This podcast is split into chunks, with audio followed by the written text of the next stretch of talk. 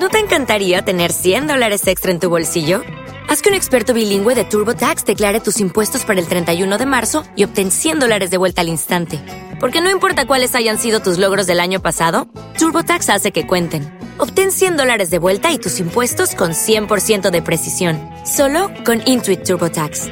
Debes declarar para el 31 de marzo. Crédito solo aplicable al costo de la presentación federal con TurboTax Full Service. Oferta sujeta a cambios o cancelación en cualquier momento.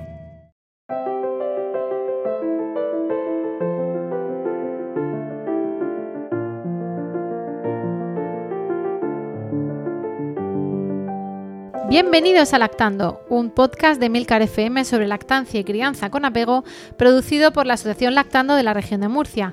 Este es ya nuestro capítulo 45 y hoy es 16 de eh, noviembre de 2018. Yo soy Rocío Arregui, yo creo que ya me conocéis de, tantas, de tantos programas, de tantas voces y tantos podcasts con vosotros, pero he estado desaparecida. Entonces lo primero que tenemos que decir, como podréis suponer, es que la causa de la desaparición de eh, de mi desaparición y por ende del podcast que se graba en mi casa es que ha nacido Miguel. Ha nacido nuestro hijo, hablábamos en agosto que estaba ahí a puntito y bueno, ya os contaremos más despacio, pero pues está con nosotros y la cuarentena y, y la sesentena ha hecho que aplacemos un poquito la grabación y que no grabemos ni en septiembre ni en octubre, porque Miguel nació el 30 de agosto. Lo tenemos aquí en primera fila es un bomboncico que está sentado medio recostado en el regazo de mamá, pero pues lo iréis a lo mejor piar mm, de alguna manera, ¿vale? Así que en el podcast de hoy, además de acompañarme mis compañeras, hola Raquel. Hola, buenas tardes. Re bienvenida, ¿cuánto tiempo sin verte aquí? Un gusto volver.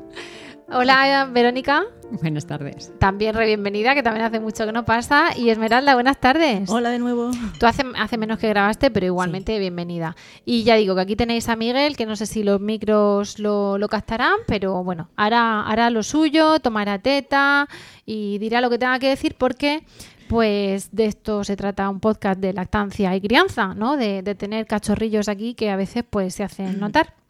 Y bueno, mm, la verdad que el podcast de hoy viene de entrada cargado de una super novedad que, que mis compañeras ni lo hemos hablado porque ya se lo saben, están un poco hartas. Os dijimos en agosto, o, cre- o creímos que lo iban a decir en nuestro Twitter, y además en el timeline ha estado, que estamos participando muy activamente en una en una iniciativa legislativa popular para que la Asamblea de la Región de Murcia publicase por ley una modificación de la Ley 5-2009, Ley de Usuarios de la Sanidad, por la que se establecían dos cosas. Lo primero, que el recién nacido tuviese una historia clínica propia, porque lo tenemos desde 2018, en algunos sitios de un poco antes, pero hasta ahora se entendía el recién nacido como el producto del parto y había que ir al partograma de la madre para ver qué había pasado en algo tan importante como es el nacimiento y el parto.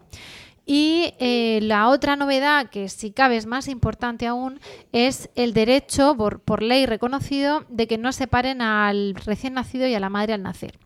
Este derecho de que no separen, aunque parece de sentido común, ahora se puede exigir en hospitales públicos y privados, se podrá exigir porque se ha aprobado, se aprobó ayer, día 15 de noviembre de 2018, ahí estuvo nuestra compañera Clara en la Asamblea Regional en nombre de Lactando y de todos los grupos de apoyo y de lactancia de la región de Murcia, junto con unas compañeras. Y eh, se ha aprobado gracias a la asociación HQTQ, que encabeza Ricardo García de León, un pediatra de Yecla, eh, gracias a CEBES Bioderecho, que es el Comité de Bioética o el Centro de Estudios de Bioética y Derecho de la Universidad de Murcia, y a grupos de apoyo como la Asociación de Usuarios de Sanidad de Murcia y como nosotras, para qué decir otra cosa. ¿Qué pasa? Que a partir de ahora pues es de aplicación en toda la región, en todos los hospitales, en partos y en cesáreas. Ah, amigos, en cesáreas programadas sí, pero también en otro tipo de cesáreas. Es tan importante que los bebés estén juntos que, vamos, de eso hablaremos eh, más despacio en otro momento. También hemos tocado el tema cuando hemos hablado justo del parto, que, que necesitábamos contarlo porque no tienen ni 24 horas la ley aprobada. Y dicho esto, aunque ya lo, ya lo desarrollaremos, pues tenemos que hablar del, del tema, mm, del tema que nos va a ocupar hoy. Y precisamente eh, bueno, pues eh, me ha tocado un poco de cerca, por eso os hemos dicho lo de la sesentena, porque Miguel estuvo a los 10 días de nacer, estuvo un poco malito y tuvimos que volver a- al hospital de la Risaca y tuvimos una estancia eh, muy placentera, maravillosa, agradable, eh, de, de 11 días allí. Eh, ¿Qué pasa? Que, que, bueno, al final es- el podcast es esto. No es solamente el caso de Miguel, por supuesto, pero es cuando están malitos. ¿Qué opináis? ¿Qué pasa cuando están malitos? Os cedo la palabra, voy a ponerme a dar teta porque vosotros sois además las que habéis preparado más los casos. Ay, madre mía. Pues la verdad es que nunca quieres que te toque, nunca quieres pensar en que ellos puedan ponerse enfermos. Y no estamos hablando de que le duela la garganta, o que le duela la barriguita, o que tenga un dolor de oídos y no mamen mucho.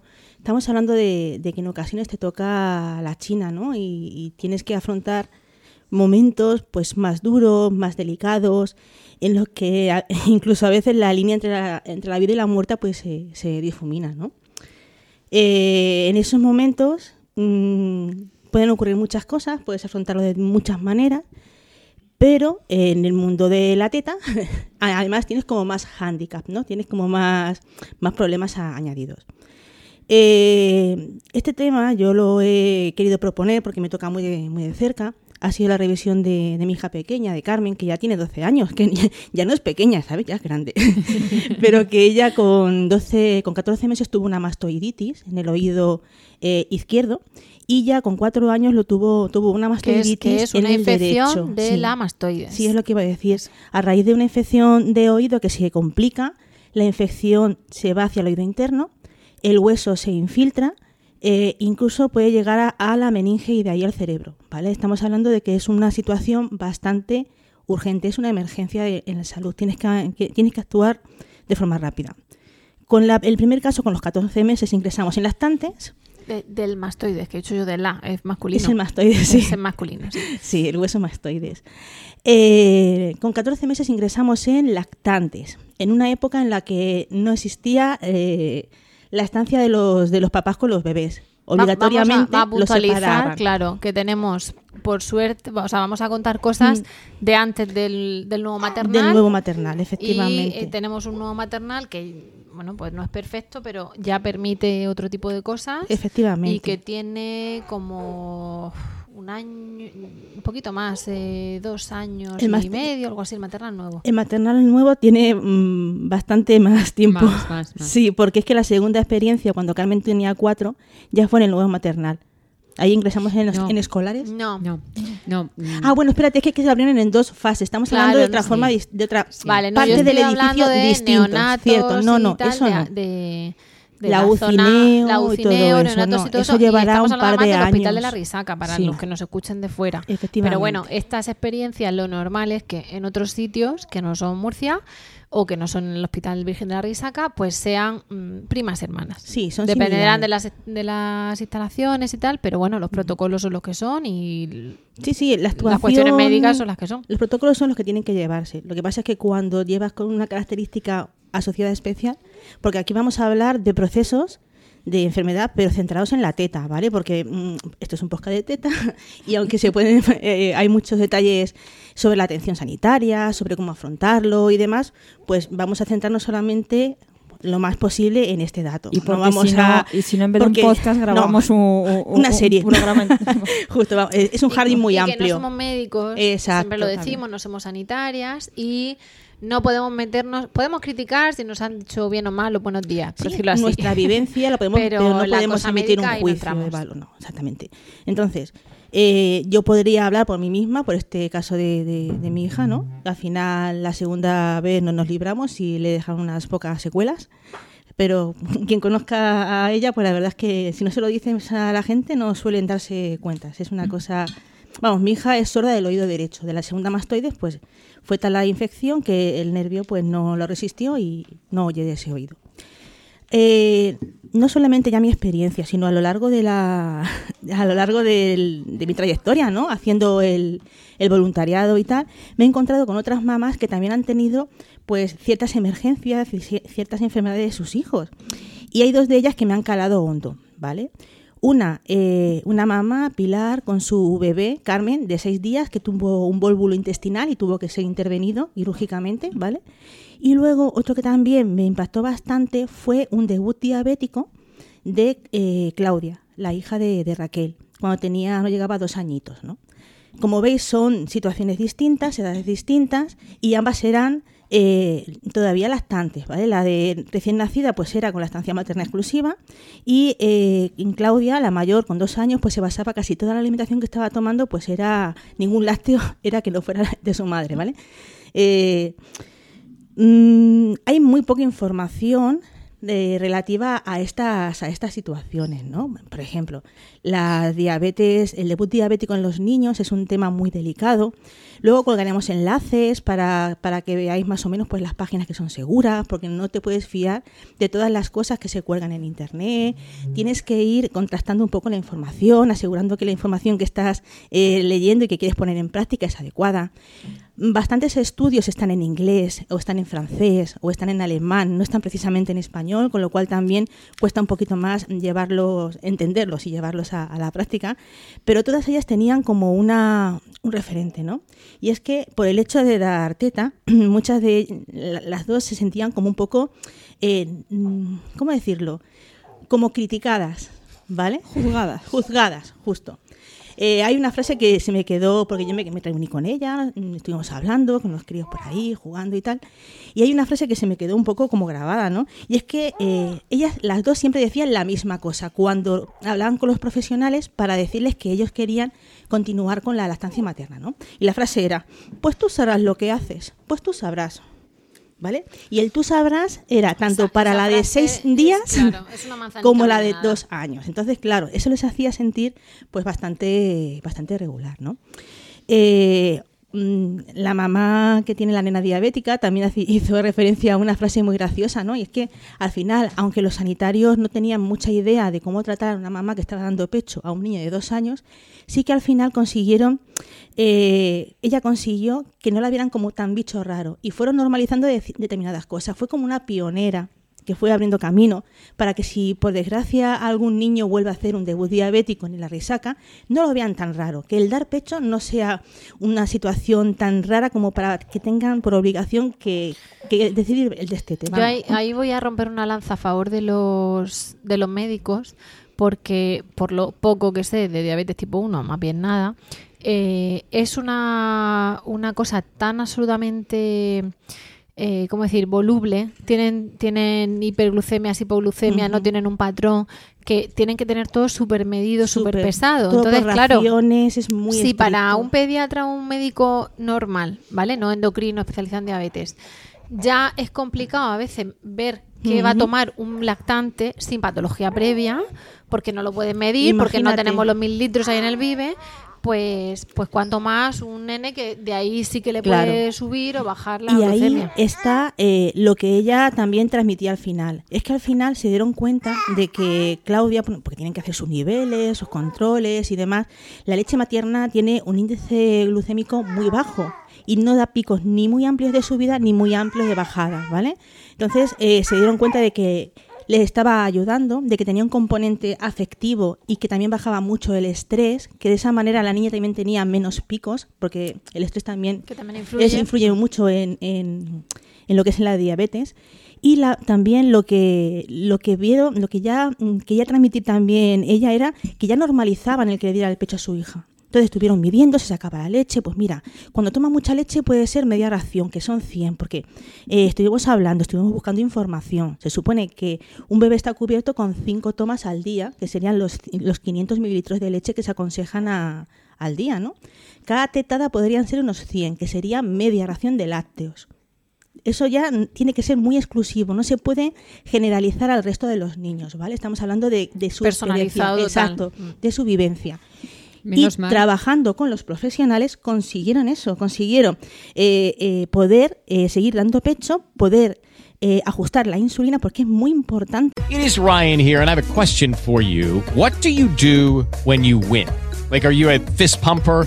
A woohooer, a hand clapper, a high fiver. I kind of like the high five, but if you want to hone in on those winning moves, check out Chumba Casino. At chumbacasino.com, choose from hundreds of social casino style games for your chance to redeem serious cash prizes. There are new game releases weekly, plus free daily bonuses. So don't wait. Start having the most fun ever at chumbacasino.com. No purchase necessary. VGW Group. Void were prohibited by law. See terms and conditions. 18 plus. Judy was boring. Hello. Then Judy discovered ChumbaCasino.com. It's my little escape. Now Judy's the life of the party. Oh, baby, Mama's bringing home the bacon. Whoa, take it easy, Judy. The Chumba life is for everybody. So go to ChumbaCasino.com and play over 100 casino-style games. Join today and play for free for your chance to redeem some serious prizes. ChumbaCasino.com. No purchase necessary. Void were prohibited by law. 18 plus terms and conditions apply. See website for details. de saber ahí los mililitros. Ahí sí tiene razón de ser, ¿de acuerdo? Ahí sí tienes que tener, ajustar fino. Pero mm, consiguieron que no le resultara extraño al profesional que anotaba lo que había tomado la niña el que fuera teta, ¿no? Entonces que decía, ¿qué es? ¿Han dado una teta o dos tetas? No, dos tetas, vale, pues dos tetas y dos galletas. Y eso era la, la coletilla, ¿no? De, de- de- del historial de, de Claudia. Dos tetas y dos galletas. Uy, qué bien has comido, no sé qué, porque al principio pues les costaba bastante, ¿no? Es normal, hay que entender también a los médicos, como no hay suficientes estudios, es algo extraño, no es habitual eh, eh, apoyarse, sin poderse apoyar en bibliografía adecuada, pues requiere jugar. mucho trabajo. Por supuesto, sí, y aquí mucho nadie- cuidado porque están jugando con la salud de un niño. Pero se quejaba Entonces sobre todo de eso, de, de la falta de no poder tocar a su hija al principio. Claro. También lo normalizas, estás dentro de un contexto, está en una UCI, está grave. Claro.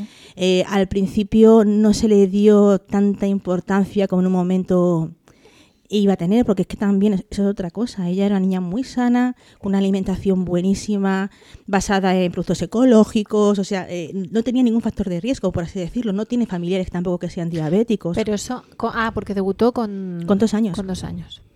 ¿vale? No es lo más habitual. Entonces, la verdad es que fue un poco, pues a mí me chocó muchísimo y de ahí que, que le pidiera su, Yo te, te voy su a, te voy a cortar porque nosotros tenemos unos grandes amigos que su hija también Sí. tuvo un debut diabético Cierto. y, y han hecho un podcast fantástico y una página web fantástica que se llama Aprendiz de Diabetes. Ese.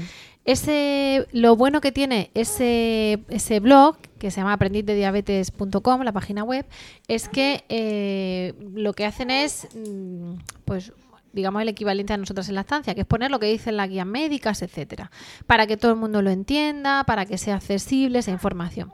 Y han hecho un podcast que se llama Aprendiz de Diabetes, lo podéis encontrar en, en iTunes también, y sale la, la nena, eh, nu- nuestra querida María, María de los Llanos, que enseguida lo dice, yo soy María de los Llanos, y cuenta pues cómo ha vivido Halloween, con las eh, chucherías, o cómo ha hecho gimnasia, es decir, cosas del día a día de una niña que tenga diabetes, ¿no?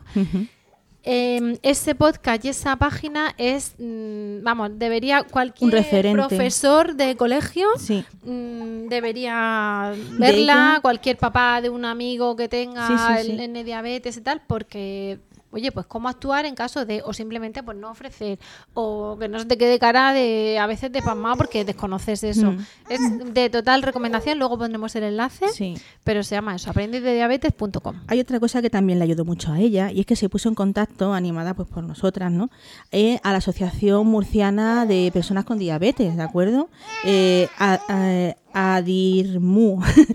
Luego también colgamos el enlace. Te iba a decir. La cuestión es que la orientaron bastante, le dieron algunas pautas a seguir y eh, consiguió allí una cosa que os va a sonar, a lo mejor. ¿Os, suena lo de la madrina? A, ma- a madrinaje. Pues sí, consiguió una madrina que la ayudó en todo el proceso, en, eh, en- mientras que aprendía lo de las reacciones, a pinchar insulina, a medirle las cifras de glucemia. Estos niños, los diabéticos mm, que debutan tan chiquititos, pues tienen muchísimas hipoglucemias por la noche. Hay otro blog también que se llama, una página web, creo que son noches, ¿cómo es eso? Lo tengo por aquí apuntado. Mm, noches sin dormir. Imaginaros, ya como es el título, pues imaginaros, pues ahí son papás también que van contando su experiencia, su forma de controlar los síntomas, ¿vale? No solamente estamos hablando de lactantes de pecho, estamos hablando de, de niños en general hasta adolescentes, ¿no? En fin, es una mujer muy inquieta, eh, Raquel. Se puso a. también se llama Raquel.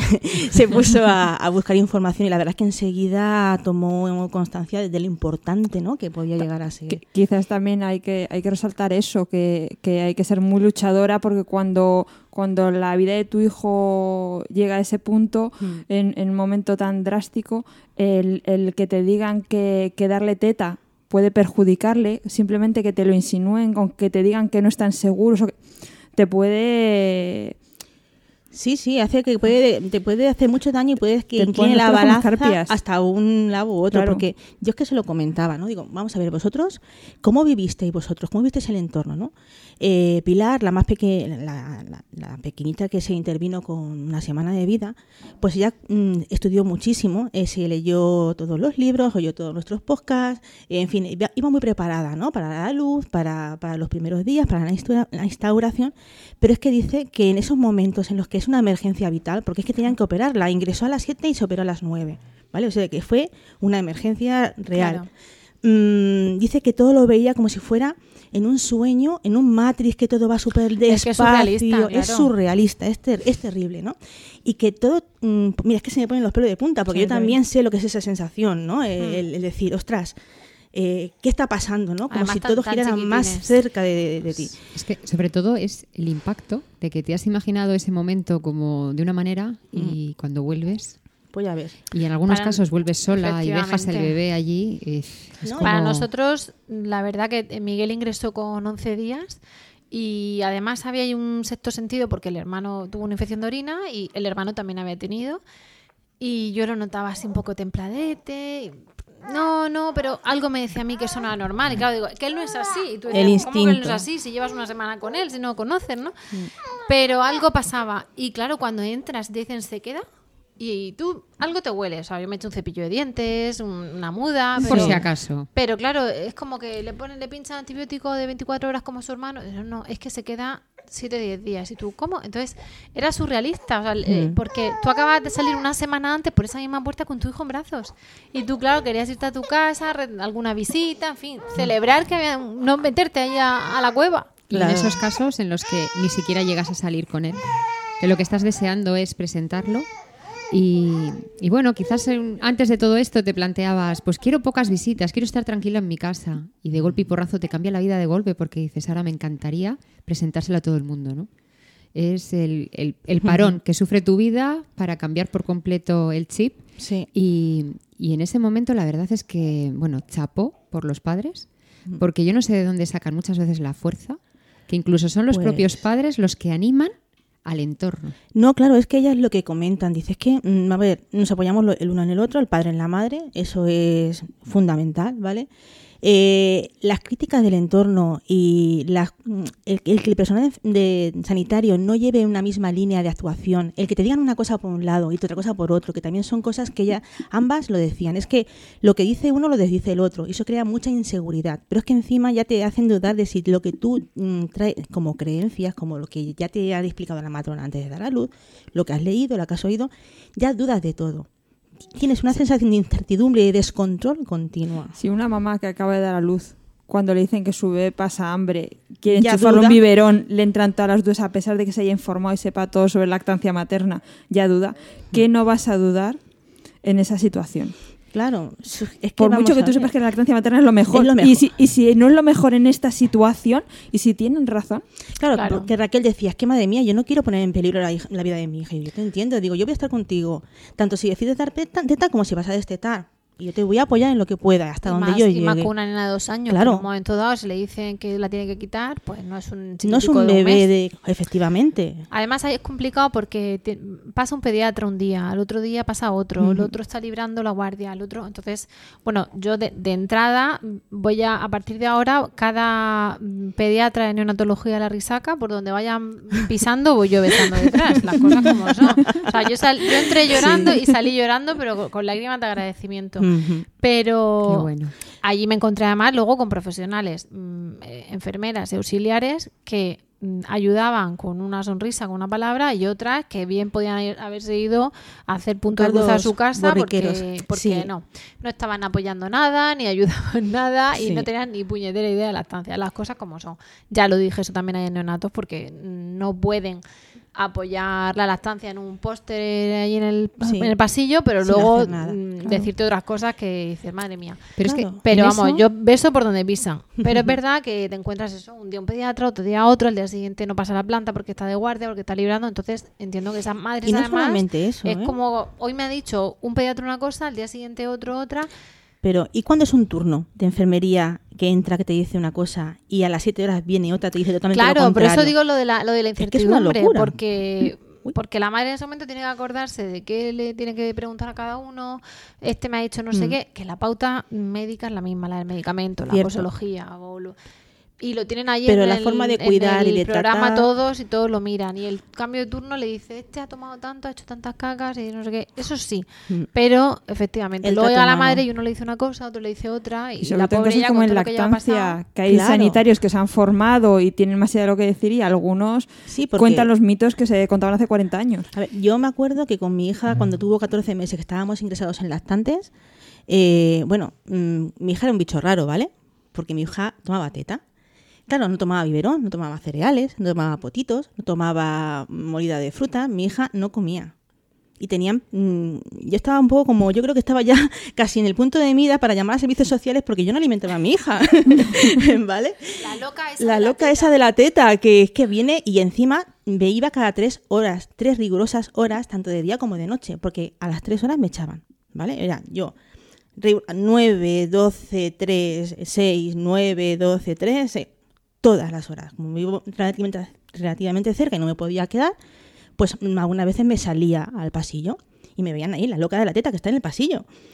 Qué mal le hubiera dado a veces Carmen, como Carmen conmigo se quedaba así arruga, pues a la teta, al color de la mamá, yo me quedaba en mi rinconcito, me volvía transparente e invisible y no se daban cuenta de mí hasta que no me tocaba el antibiótico intravenoso. Entonces es cuando se daban cuenta de que la loca de la teta seguía, seguía en el rincón, ¿no? Y lo de la comida fue muy, muy curioso porque Carmen es baby winning, ¿no? Eh, es pura y dura. Y claro, ya llegó un momento en que la niña quería algo. Comía alguna cere un poco de cereal y demás, pero ya quería comer. Y dije, oye, es que si me ¿Cuánto tiempo facilitaras algo... ingresada? Con la primera estaría alrededor de 10 días, 12, y con la segunda unas 3 semanas. Entonces, claro, cuando la primera, ella quería comer, y yo lo sabía. Y yo le decía, pero traerle algo sólido. ¿Y qué le traemos? Una bandeja de escolares. Y vinieron, vino una bandeja de escolares con croquetas y fritos y todo eso, que eso ella no le llamó la atención. Un hervido de patatas y acelgas y un bollo de pan.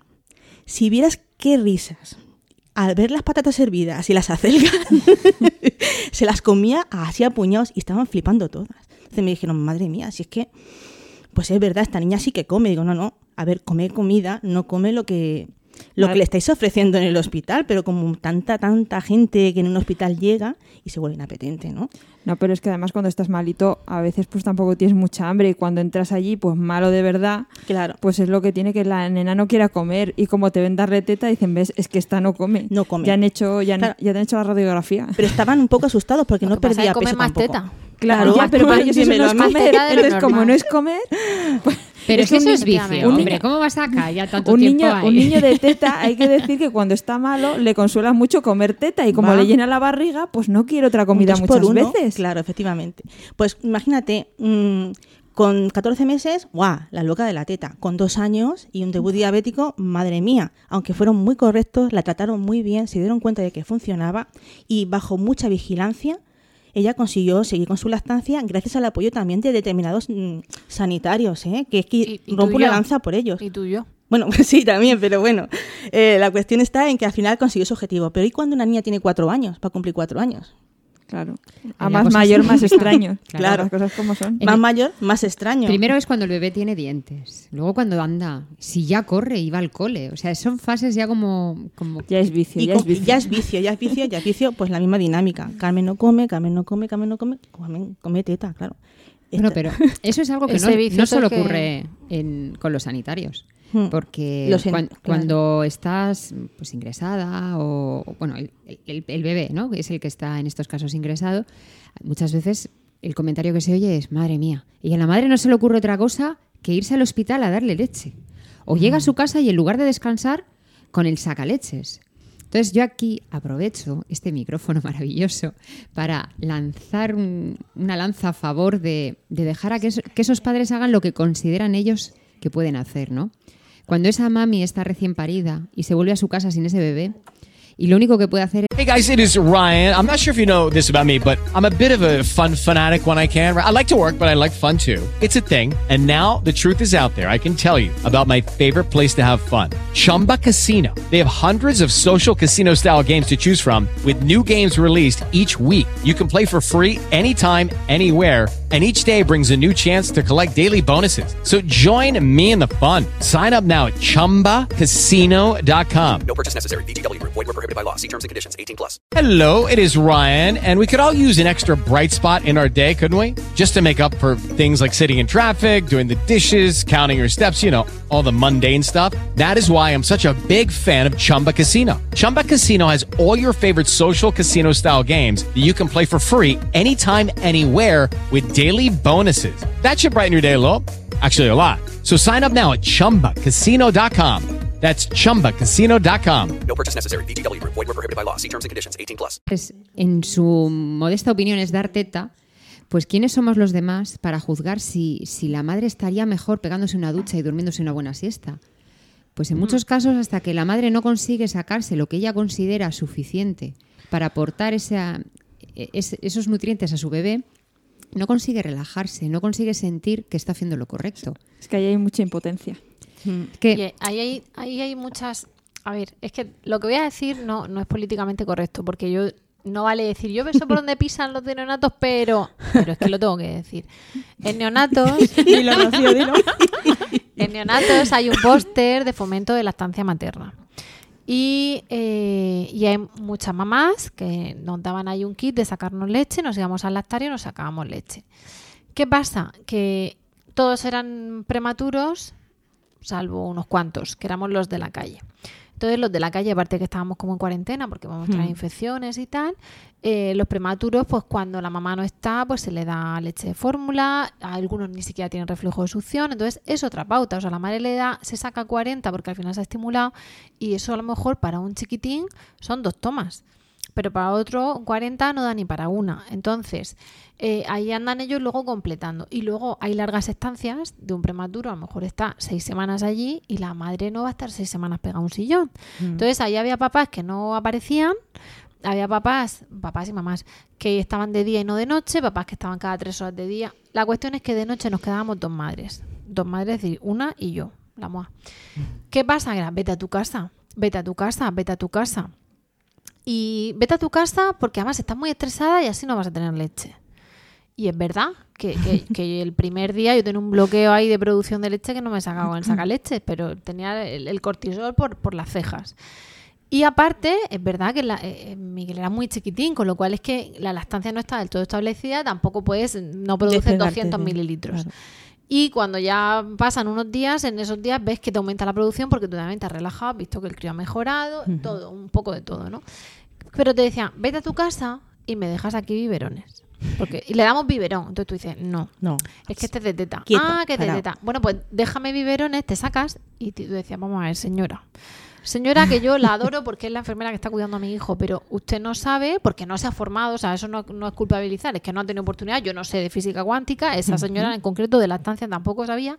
Eh, usted no sabe que con una lactancia a demanda de un lactante de 11, 12, 13 días, que está todo el tiempo pegadico a mí, en cuanto tal, deja en la cuna que no le dé fiebre, pero vuelve otra vez a estar, en cuanto pilla otra vez le das teta porque hacen tomas muy cortas, eh, yo no puedo sacarme tres vives durante el día. Porque la lactancia es a demanda, o sea, estás todo el tiempo. Claro. que no es el vasito de orina, de vete al aseo, llénamelo y aquí me Claro, dejas la muestra. para volver, para llenarlo hace falta un poquito. Pero es que además no tiene mucho sentido que yo consiga una hiperproducción y eh, tomar, tomar, o sea, conseguir sacarme los vives y mm, por la noche, como las tetas no se apagan, por la noche estar yo despierta en mi casa sacándome leche y el niño solo en el hospital y la señora dándole el vive. Claro. A mí, por lo menos, me parece un poco el género tonto. Pero es que además el Vive se lo iban a dar a las horas que iba Esmeralda, a las 3, a las 6 y a las 9. Efectivamente. Cuando la leche materna se digiere antes. Con lo cual, yo iba a estar despierta en mi casa sacándome leche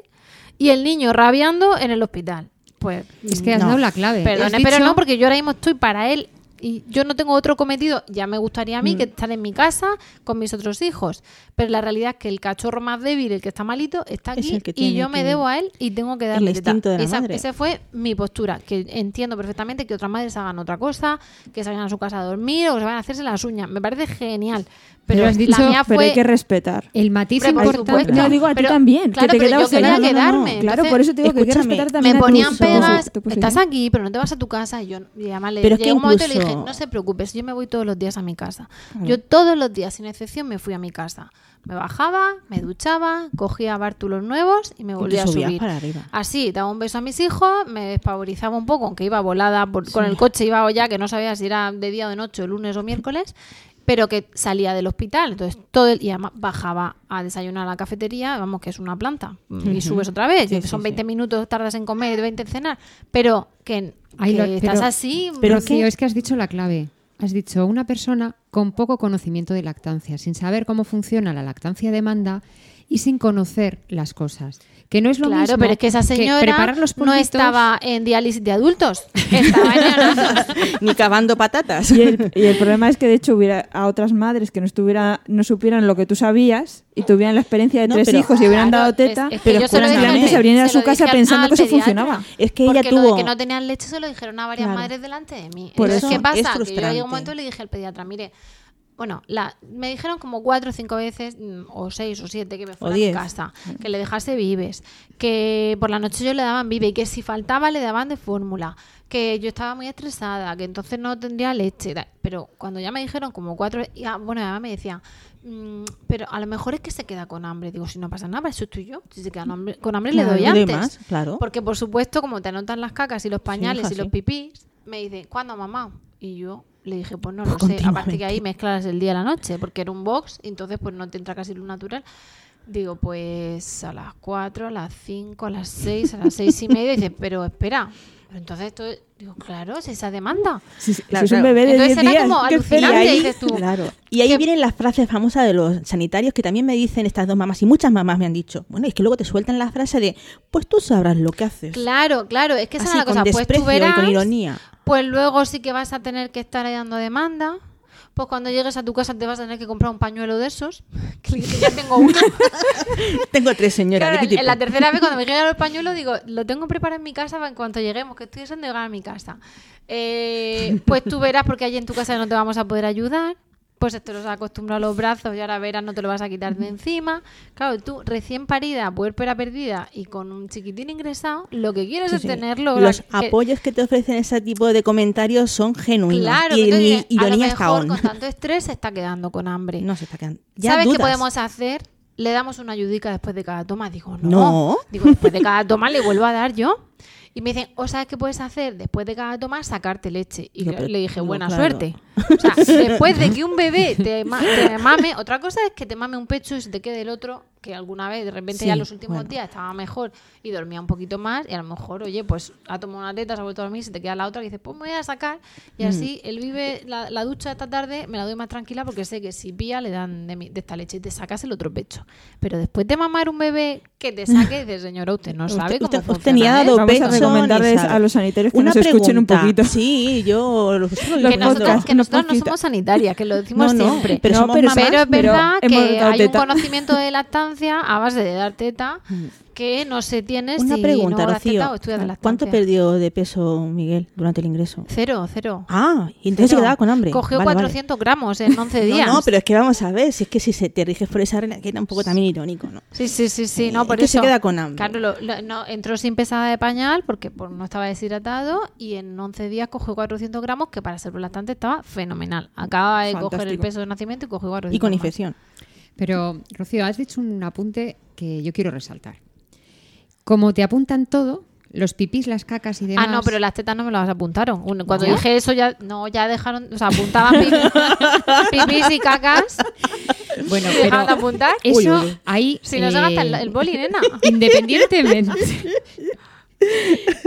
es que, bueno, independientemente de, de que esté alimentado ese bebé con lactancia materna, con lactancia artificial, el estrés de los padres de apuntarlo todo, Sí, y estoy hablando con conocimiento de situación y de verlo muy de cerca, hay casos en los que los críos son muy mayorcitos y siguen todavía contando los pañales que han hecho. Incluso hay familias que han llegado a confesar de comprarse el sanité, que es el, el contenedor higiénico de pañales, porque como se les olvidaba, antes de tirarlos, contar los que había hecho en el día, de la obsesión de la necesidad de llevar controladas las defecaciones Pero y los eso pipís. también, eso también, y, y tenemos un podcast que hablamos de eso, de que se llama Nacer antes de tiempo, que Mm. intervino Clara.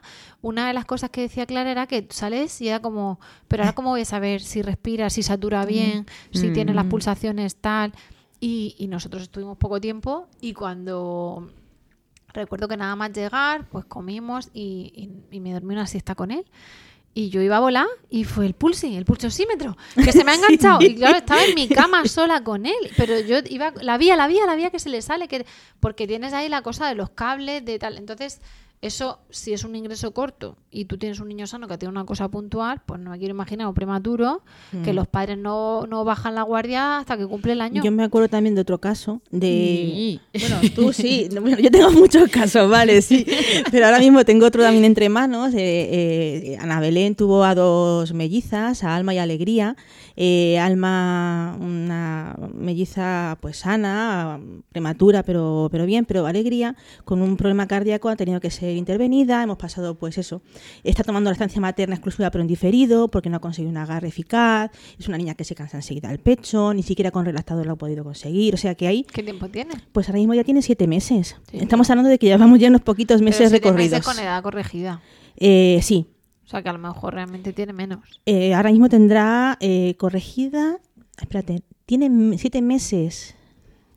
Tendría que mirarlo, ¿sabes? Porque yo no lo acuerdo Bueno, muy es, bien. si es una cosa, pero que. tiene que- siete que meses ahora, pero tendrá pasado. menos, tendrá cinco meses y medio de, de edad corregida, ¿de acuerdo? Pero ha pasado por un quirófano, ha pasado por, tiene una medicación Mucha pues fuerte, mucha separación. Entonces esa, mam- esa mamá no consiguió una agarre eficaz. Su gemela mayor sí, y es la que está tirando para que ella pueda sacarse eh, con el sacaleches, estos que tenemos hospitalarios, que alquilamos a las mamás que son socias y tal, pues es una de las funciones que tienen esos sacaleches, ¿no? El poder ayudar a unas mamás a que ese bebé que necesita una lactancia materna tanto más que otro niño porque tiene un problema de salud grave, pues pueda recibirla, ¿no?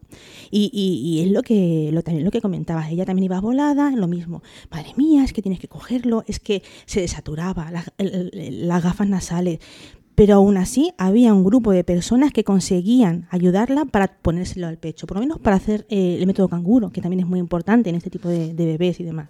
Allí además intentan el lo método canguro potencian. es, Es, eh, eh, vamos, sup- está lo súper potenciado. Si no puede hacer madre, lo hace el además con los padre. papás. Sí. El ahora eso sí, el tiempo que necesites.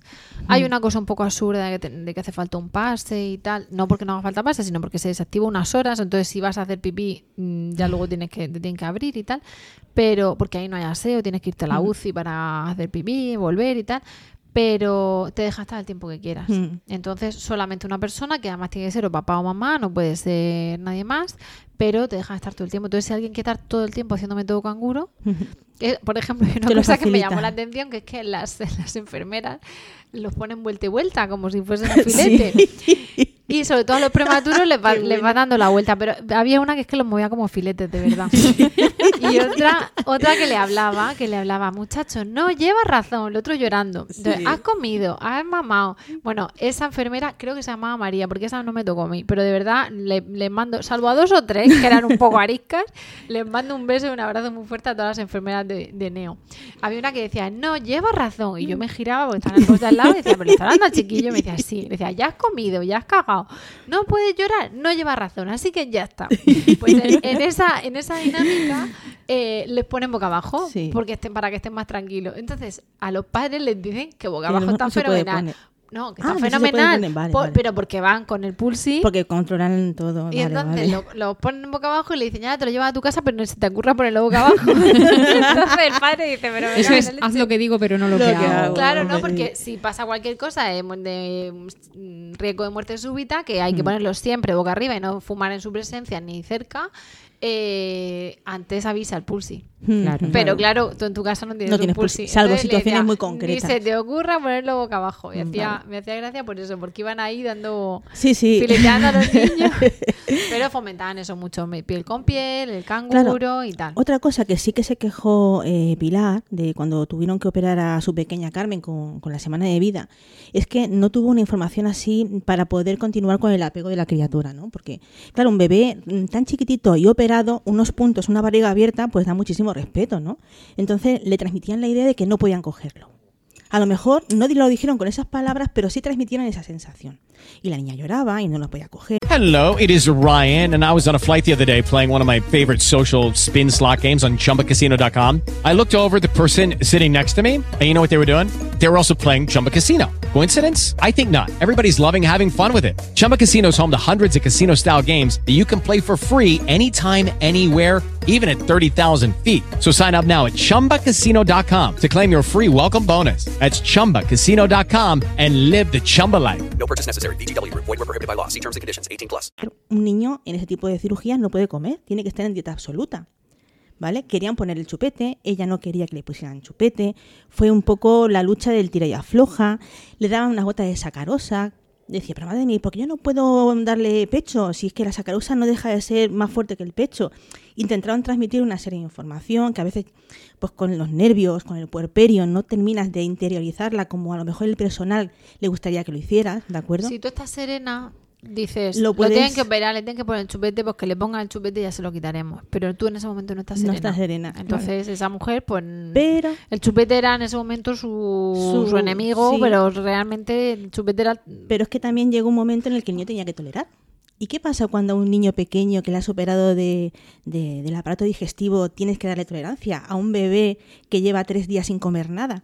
Tú no puedes poner a un bebé al pecho. Me llamó desesperada. Es que no me dejan poner a mi hijo a mi pe- al pecho. Digo, pero vamos a ver, ¿qué te pasa?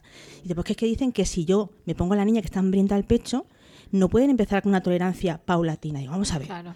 Tranquilidad, respiremos hondo y busquemos información contrastada, porque en Internet puedes encontrar muchas cosas raras, ¿vale? Efectivamente, nos estuvimos informando y la tolerancia es de 5 en 5.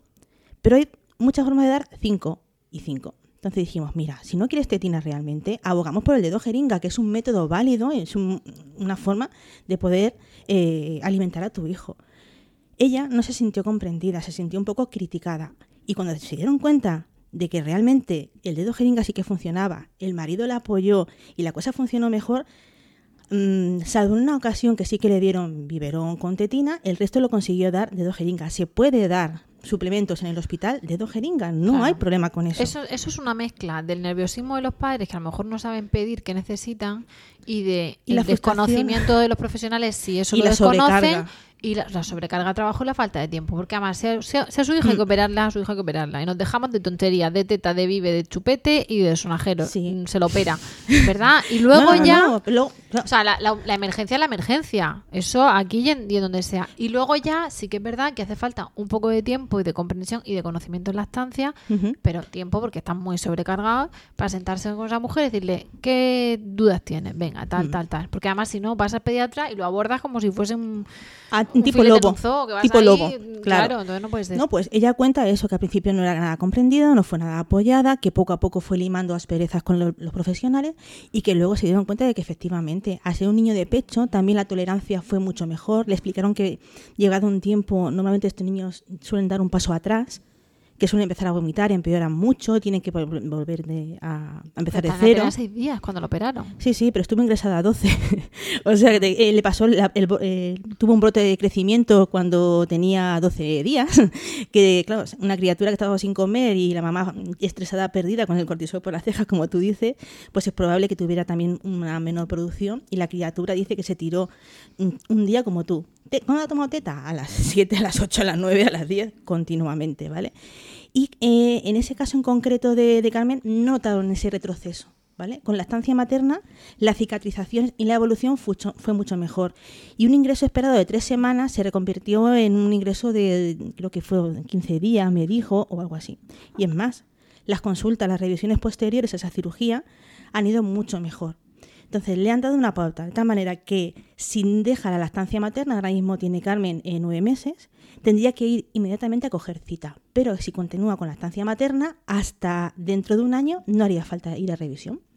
Muy bonito, to- porque todos los casos que estás contando, Mm. los médicos empezaron ante su desconocimiento a ser muy cautelosos para, para incluso no recomendar la lactancia materna por falta de control y cuando se dieron cuenta que con un poquito de tiempo podían reconducir eso, los resultados eran muy buenos y muy positivos. Claro, y empezaban a investigar y a aprender están- y, a, ellos- y a poner en su a- eh, saben en de lo suyo, Claro, no, no, de no. lactancia. Pero es que incluso aunque quieran saber de lactancia, muchas veces la lactancia está sin estudiar y sin investigar. Y hay usos, digamos, de ella o propiedades o como lo queramos llamar, que ni siquiera se conocen a día de hoy. No están viendo todo el tema de las células Claro. madre y tal.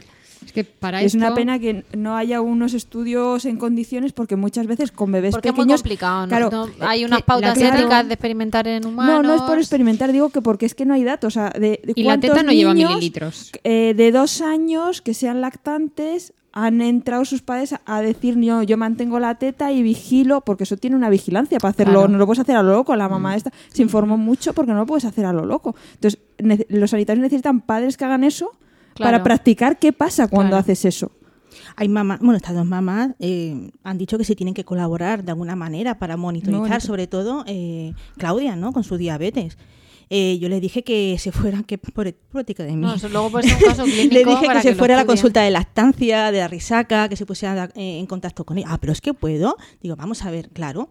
Yo no desconocía que por aquel entonces ya había dejado de, de funcionar como tal, ¿vale? Eso iba a decir. ¿A, qué- a la Eh, consulta de qué? Bueno, pero, pero eso enseguida Entonces lo, yo lo van a tener la- que poner en marcha porque Si quieren seguir conseguir sus objetivos, tienen que retomar quieren, ciertas quieren cosas. tener el certificado de IAN como hospital, pero es que además os dijimos en un podcast que íbamos a que Lactando está en un grupo transversal de trabajo, está en el comité central de un grupo de trabajo donde interviene el Servicio Murciano de Salud y responsables de las seis áreas médicas de Mur- de Murcia y Lactando porque somos así de guays, como sociedad civil y como grupo de apoyo, o sea, estamos ahí en calidad de grupo de apoyo a la estancia y de eh, grupo que tiene el premio de buenas prácticas sanitarias. Entonces, eh, por eso estamos en ese comité y el, el objetivo es implantar los 10 pasos IAN no ya solo en hospitales, sino en centros de salud. incluso sin la acreditación, porque la acreditación hasta que no pasa un tiempo y vienen los inspectores y ven que estás cumpliendo no te la dan. Entonces la cosa es, bueno, vamos a poner los 10 pasos Claro, claro. y luego ya Por lo menos pues, la que, que la gente ahí lo sepa, pues que la gente eh, sepa, que interiorice, que los sanitarios interioricen, que lo que hay que hacer es eso. Luego el papel ya lo traeremos, pero que interioricen desde ya Sí, que se den que paso. tienen Claro, que pero seguir Por determinadas eso digo que, cosas. que es la- muy que importante lo histórico, lo histórico va a ser en centros de salud, de atención primaria. Entonces, claro,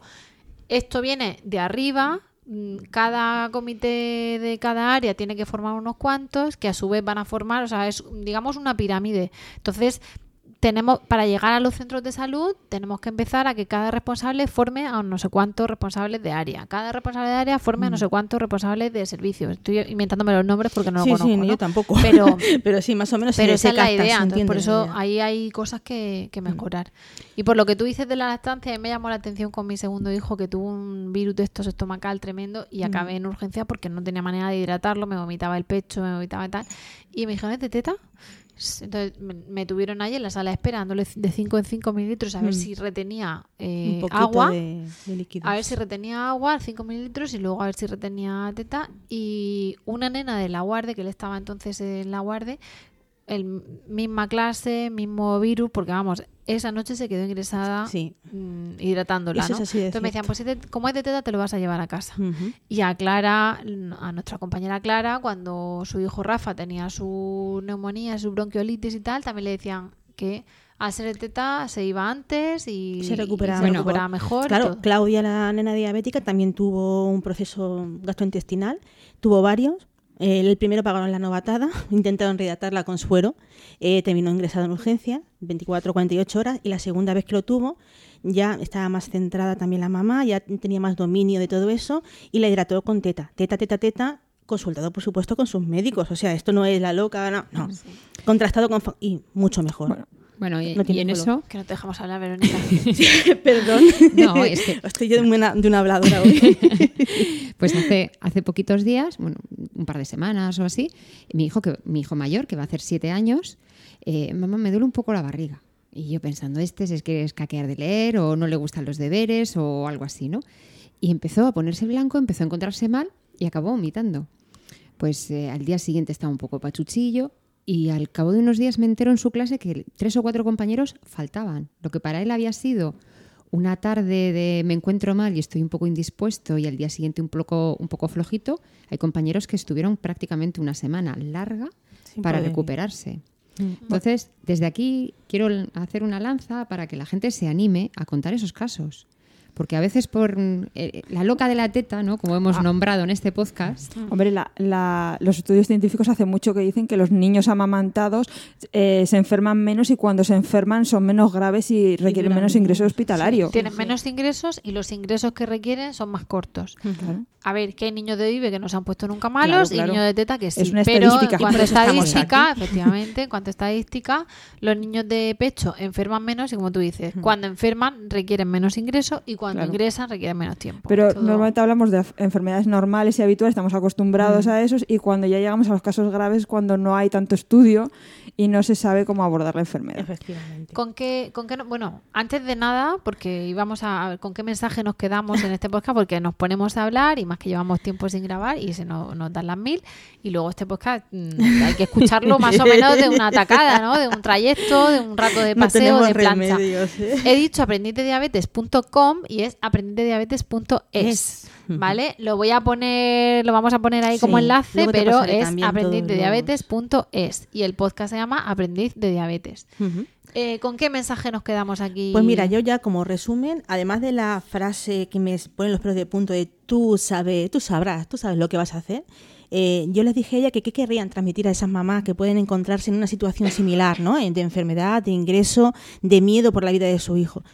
Y ellas me dijeron, las dos se pusieron de acuerdo, se miraron y me dijeron que sigan su instinto, que los médicos saben mucho, que son necesarios, que salvan muchas vidas, pero que el instinto de una madre es único y es especial. Que una mamá sabe cuando su hijo no está bien, lo que ha dicho Rocío. Yo lo noto raro. Yo lo noto raro. Yo voy a consultar, ¿de acuerdo? Que no se dejen asesorar por cosas contradictorias, chocantes, eh, que los consejos son gratuitos. Pilar dijo una cosa muy graciosa, que dice, los consejos son como los ombligos. Todo el mundo tiene uno y no sabe para qué sirve. ¿vale? que toquen a sus hijos, que sigan sus instintos primarios, el contacto precoz cuando no esté desaconsejado estrictamente, el alimentarlos con lo más sano, lo más, mm, pues, lo más asimilable posible, en este caso la leche materna, que luego al final los profesionales les dieron la razón, ¿de acuerdo? Son unas grandes Hay luchadoras. con- hay que hacerlo con cabeza, pero Efectivamente, efectivamente pero se puede. sin prisa, reafirmándose en esa, en esa postura. Y simplemente, pues eso, que con, apoyo y con ayuda puedes conseguir eh, sacar adelante la lactancia en, en las situaciones más increíbles, más dolorosas y más difíciles. Así que, chapo por ellas dos. Un Hasta- abrazo y un beso muy fuerte a beso grande. ambas. Nos, nos han servido efectivamente para contar qué pasa y cuando están malitos. Y, y bueno, eh, al final de, de todo se saca una experiencia positiva, ¿no? De ver Sí, cómo salen adelante, cómo se crece la madre como madre, el, el bebé está o la niña está sana. Y para no acabar, como nos, nos ha pasado en otros podcasts, mm, llorando, porque nosotros empezamos los podcasts tomando café y bizcocho. Y cuando viene Clara y alguna vez más, acabamos los podcasts llorando. Entonces, para no acabar así, pues nos vamos a despedir.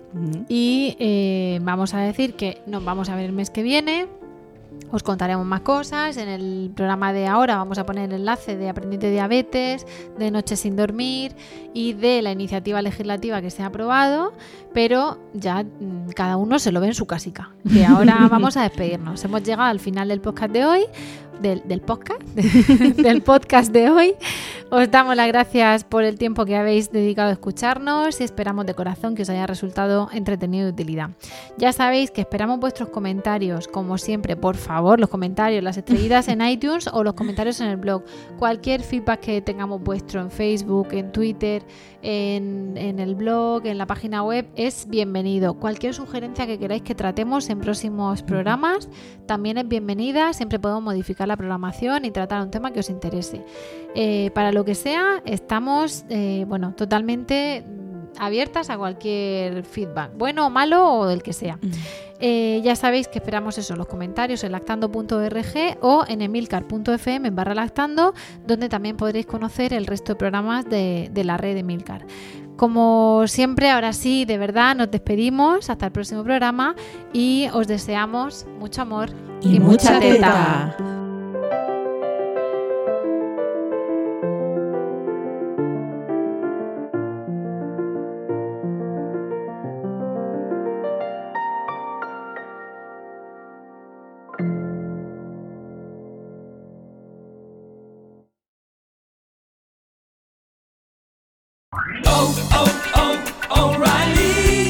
¿Necesitas ayuda? En O'Reilly Auto Parts te ayudamos. ¿Necesitas algún consejo? Te aconsejamos. Nuestros profesionales en autopartes están siempre disponibles para ayudarte a encontrar lo que necesites. Excelente servicio al cliente es solo una de las ventajas que ofrece O'Reilly Auto Parts. Los profesionales en autopartes. oh, oh, O'Reilly